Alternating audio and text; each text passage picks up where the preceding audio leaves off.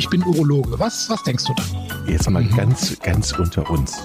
Wir müssen auch die Worte Penis und Hodensack in den Mund nehmen. Ja, ja. Und äh, das ist ja auch Sinn und Zweck äh, von so Veranstaltungen wie diesem Podcast, dass man das Ganze aus dieser Schmuddelecke so ein bisschen herausnimmt. Hallo und herzlich willkommen zu einer neuen und ganz besonderen Folge Pinkelpause.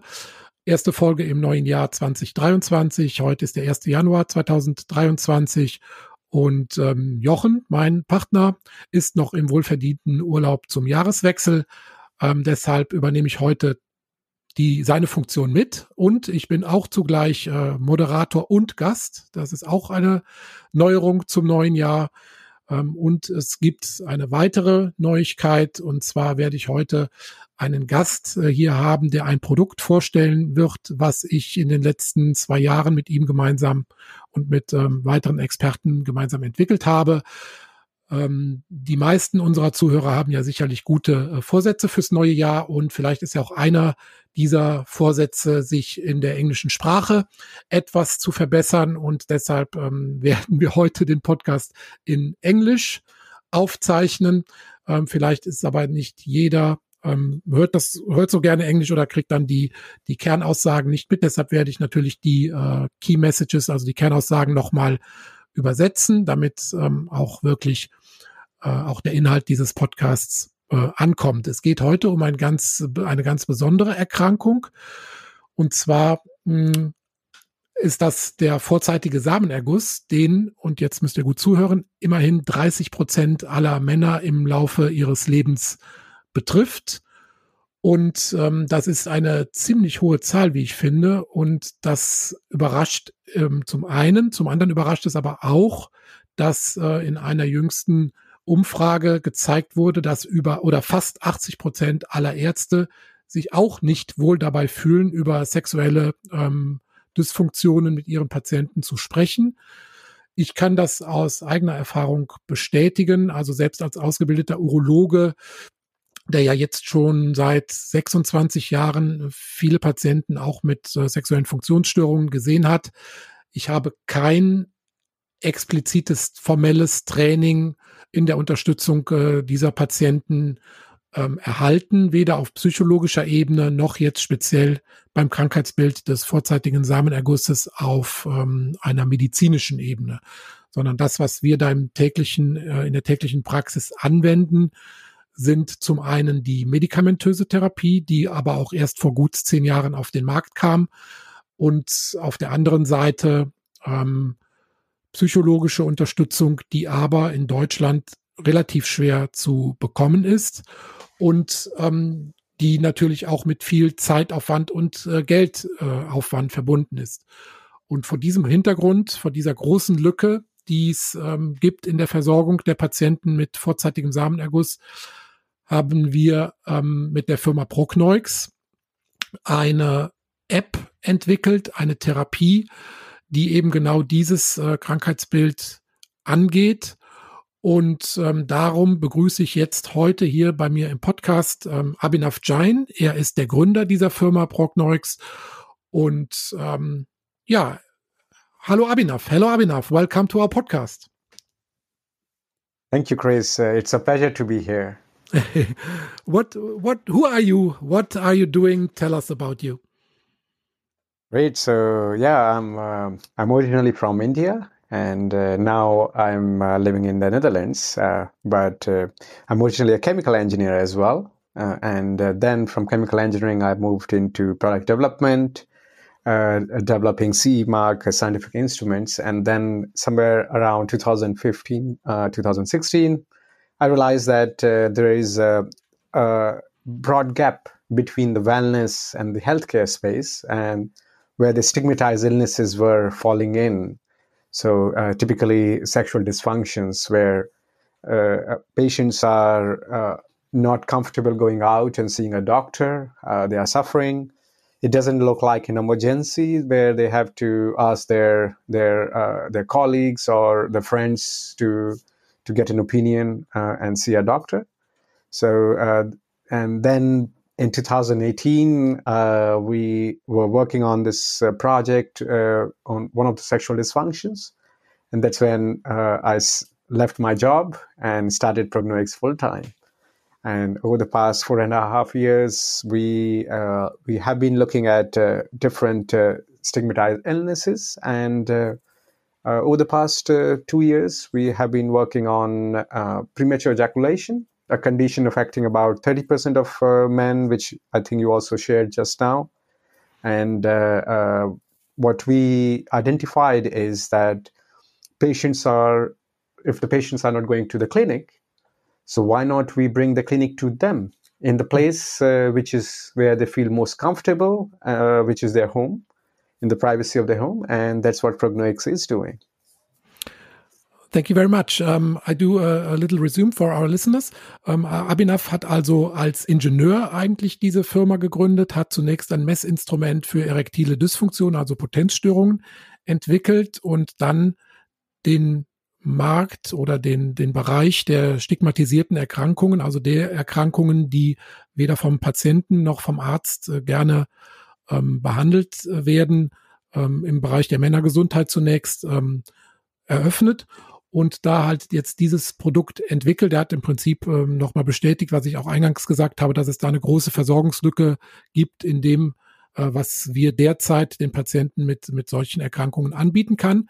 Und and enough, you offer you you have a special offer for our listeners, right? Uh, that you told me before for five yes, of them. Yes, indeed. yes, so uh, I like it has been a, a, fantastic journey for me and quite a bit of learning for me over the uh, in this entrepreneurial journey and. Uh, what, uh, as we were discussing, that uh, many of your listeners may have some ideas or they might be just interested about how to get started uh, uh, when it comes to uh, to to do something in the healthcare for the patients and how to do uh, how to get started with startups. so that's where I'm uh, I'm happy to share uh, um, run sit through sit with them, discuss what challenges or what thoughts they have, and maybe bring my perspective, which may help them. So I'm keeping aside some time where they can uh, uh, they can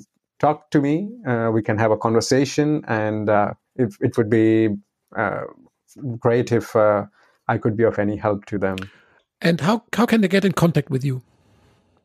Yeah, they can uh, reach out to me through the uh, uh, th- through my email, which is a.jain at uh, prognoix.com. Mm-hmm. And I, I, will share that email with you, which can be also available in the description of the of the, of the podcast. Okay, great. Also äh, Abhinav bietet an, äh, allen Leuten, die, die auch ein Startup gründen möchten, seine äh, bisherigen Erfahrungen, jetzt schon seit mittlerweile über vier Jahren, die er im Startup-Business gesammelt hat, zu teilen und bietet fünf äh, von unseren Zuhörern da eine 15-minütige Konsultation an und ähm, einfach gerne an a.jain, a.jain at prognoix, P-R-O-G-N-O-I-X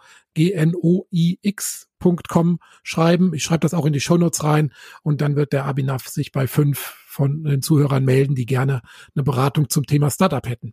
But Abinaf, now let's jump into our topic. Uh, what what is this this program, this app about that you developed? Can you tell us what it what is it good for and how does it work?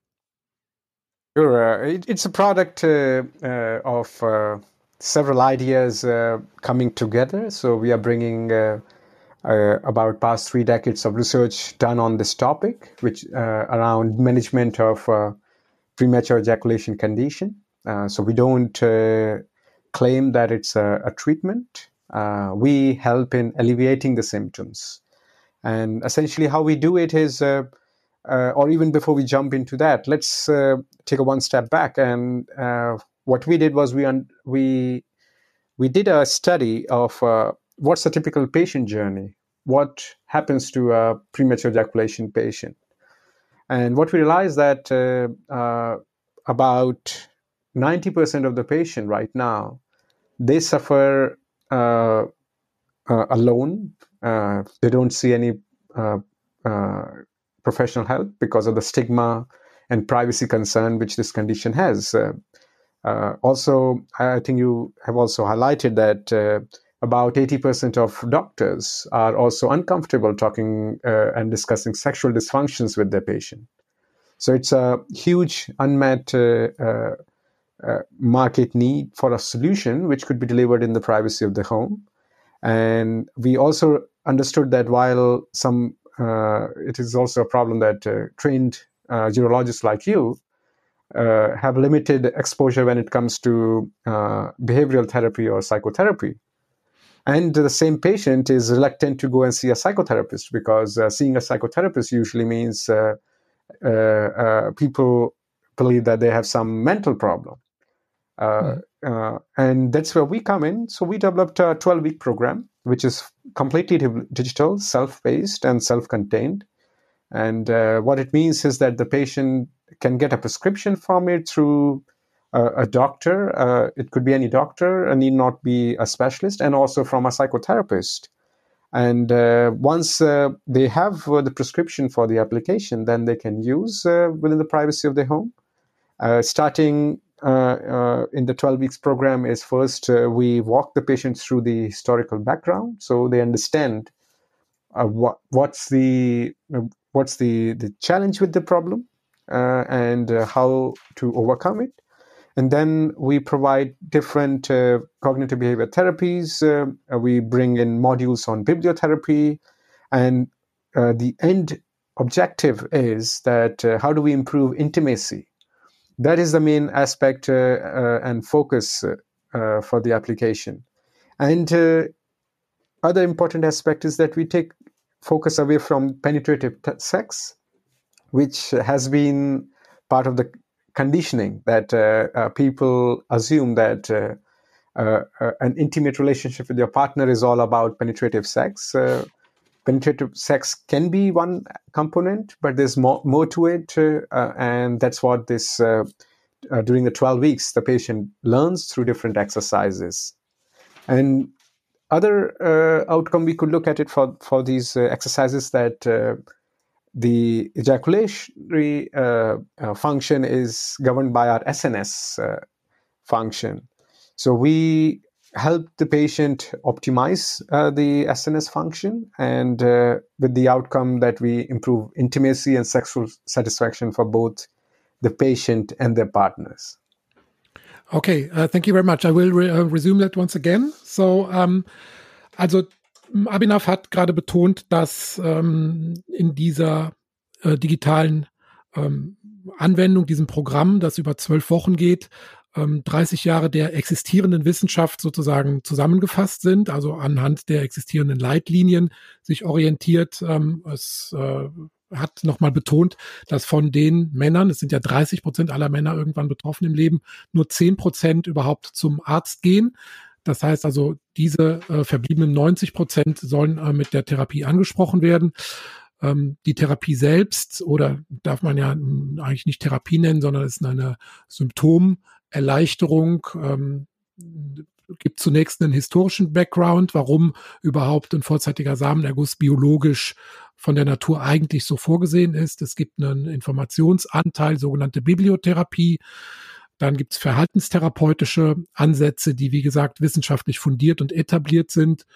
Und der Hauptfokus liegt darauf, die Intimität des Paares zu verbessern und den Fokus wegzubringen von dem reinen penetrativen Sex und ähm, hin zu mehr Intimität. Und was heutzutage auch ein sehr wichtiger Faktor geworden ist, die Aktivität des äh, Stressnervensystems ähm, zu regulieren. Das sind die wesentlichen Anteile, die in diesem Programm ähm, abgedeckt werden. So, Abhinav, ähm, the main concerns of people uh, in such an uh, environment is always, is it secure? If you have a purely digital um, application, is it secure? Also ich spreche jetzt Datenschutzbedenken an, die möglicherweise mh, hm, bei einigen, wenn sie das hören, jetzt aufkommen könnten. Yeah, it's a very valid uh, uh, and uh, pertinent concern. We are quite aware of it, and in fact, I, uh, when I put myself as a in a shoe of a patient, I wouldn't like to disclose uh, my intimate personal information uh, as well. So, what we have done uh, from the ground up, we have uh, focused on a couple of uh, aspects, which which a is trust, second is uh, security, and third and the most inform- foremost is the privacy. So we start by uh, uh, taking as little personal information as possible. So that is something we have uh, developed some unique way to even uh, uh, uh log in into the application. Uh, we we only do what's necessary. So that's one on the design side. Then on top of it, we have uh, worked with industry experts in cybersecurity in analyzing what's the the the best and the safest state of the art cybersecurity design which we can uh, and principles which we can bring in uh, in developing the solution. So that's the second layer of uh, you could say the the protection we are bringing in.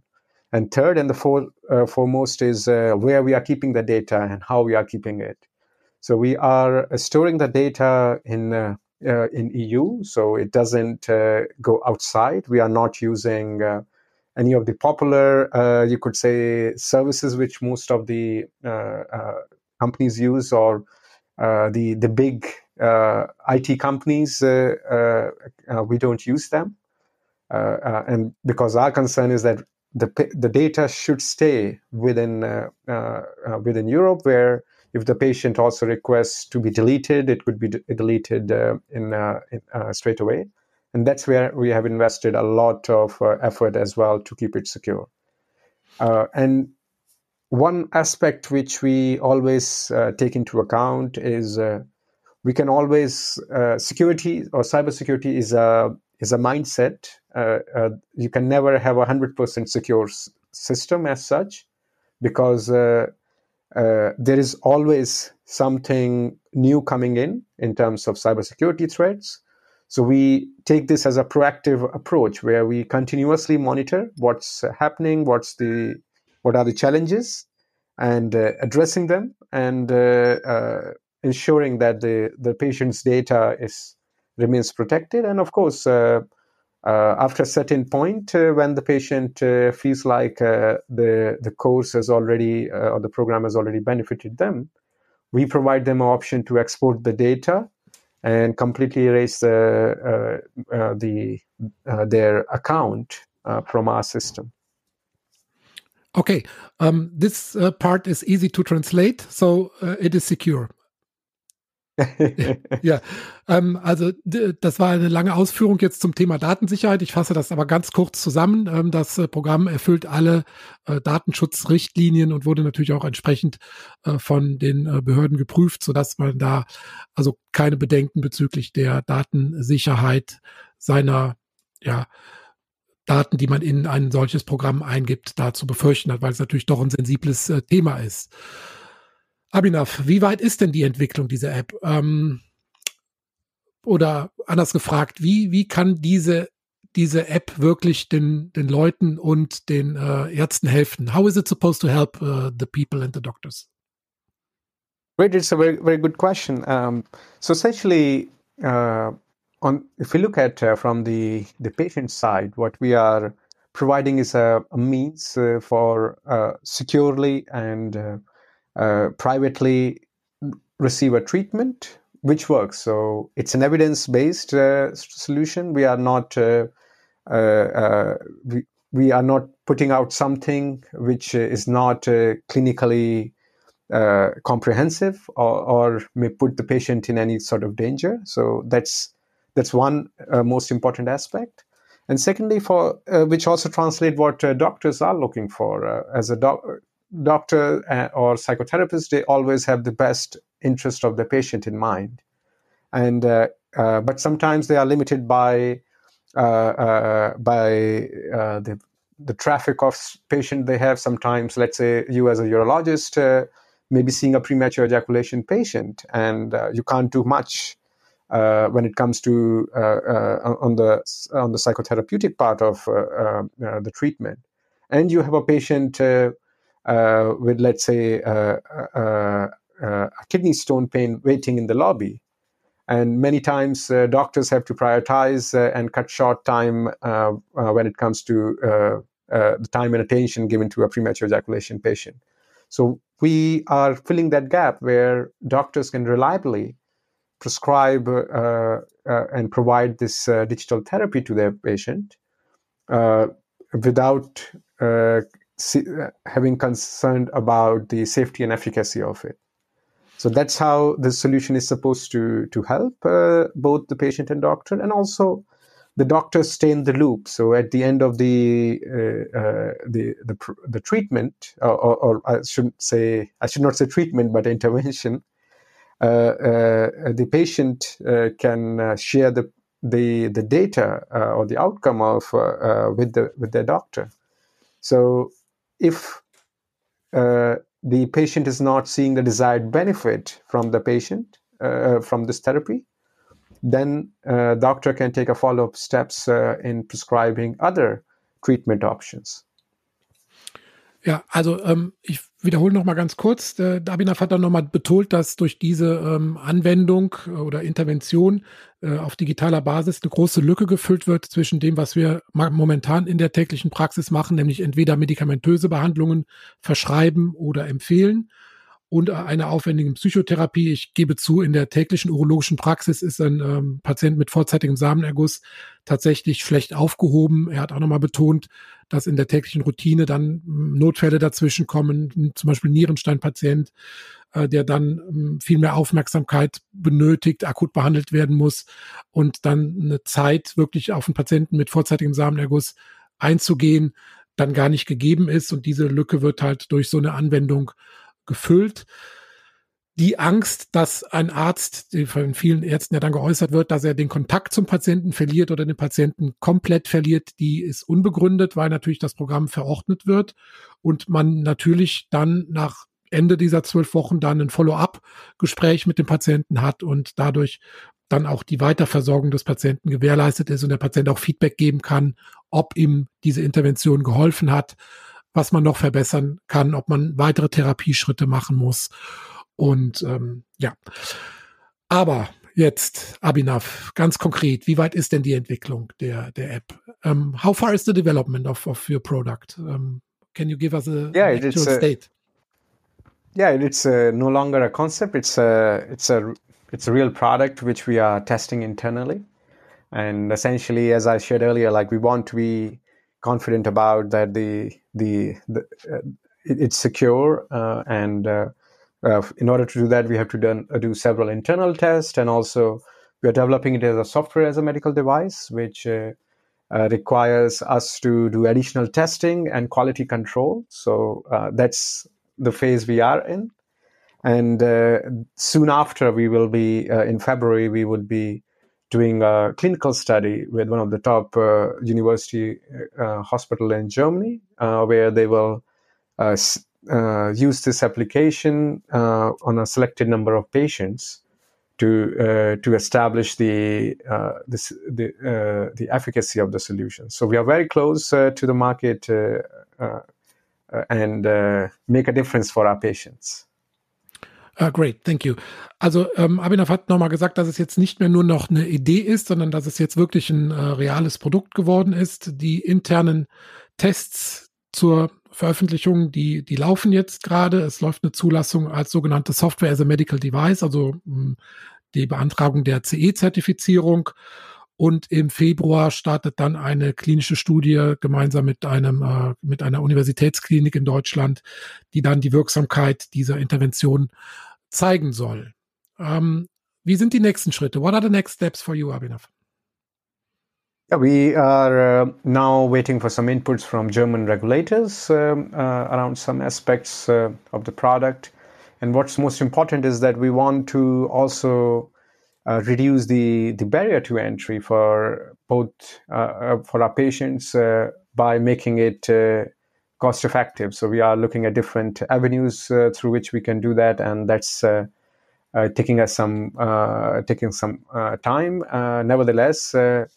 Uh, it will be made available to the public in the coming months. Uh, we will be releasing more information about the product and the clinical study around Valentine's Day in February. So do check out uh, our website, which is prognoix.com, P R O G N O I X.com for latest uh, updates uh, about the product. And you can also uh, register your interest at melonga.com, which is M E L O N G A. Uh, dot com uh, to know more about the product. Okay, great. Um, so, um, Abhinav hat gesagt, dass ähm, jetzt gerade die letzten Vorbereitungen sozusagen laufen, äh, die, die Hemmschwelle zum Markteintritt äh, niedrig zu halten, dass das Produkt dann auch der Öffentlichkeit äh, zugänglich wird auf eine kosteneffektive Weise. Wie genau, äh, das steht noch nicht fest, aber es wird in den kommenden Monaten verfügbar sein. Und er hat empfohlen, sich den Valentinstag ähm, in diesem Jahr, das ist der 14. Februar, in den Kalender zu schreiben. Dann äh, beabsichtigt er ein neues Update ähm, zu veröffentlichen, wie es jetzt weitergeht. Und die Website, wo das zu sehen ist, ist www.progneux.com. Progneux P-R-O-G-N-O-I-X oder unter www.melonga.com wird es dann Updates zur weiteren Markteinführung geben. Abhinav, very exciting, very interesting. So we are curious what the next month will bring. And yeah, a very big milestone, I think, in the uh, in the treatment of men's sexual health issues. Thank you very much that you have been guest here in in our little uh, pee break podcast, Pinkelpause. and yeah, we, we are excited as well. Uh, this is a uh, it, it's an attempt. Uh, uh, we want to reduce stigma when it comes to stigmatized illnesses. We mm -hmm we believe each and every uh, medical condition uh, uh, and the patient suffering from it requires uh, and uh, have the right to have the best treatment uh, possible. That is our mission uh, at Prognoix, and uh, Melonga is in a step in that direction. And we are we are excited to be in the market soon. Thank, Thank you, you, very much. Us. And and maybe um, from my side, I'm really very happy too that I had the opportunity to work with you together in the in the past two years because this is was really really a pleasure. Thank you very much. Thank you. Yeah, it's uh, it's a pleasure to to have your input and support uh, in in the development. Ja, liebe Hörer, das war jetzt der erste äh, Pinkelpause-Podcast äh, in englischer Sprache. Ich hoffe, es war ähm, einigermaßen hörbar für Sie. Ähm, ich freue mich über Feedback, ähm, entweder über die Kommentarfunktion, ansonsten die nötigen Kontaktdaten gibt's in den Show Notes. Ähm, nächste Woche sind wir wieder an Bord mit äh, Jochen Dominikus in altbewährter Manier und ähm, ich wünsche allen eine schöne Woche. Bis bald.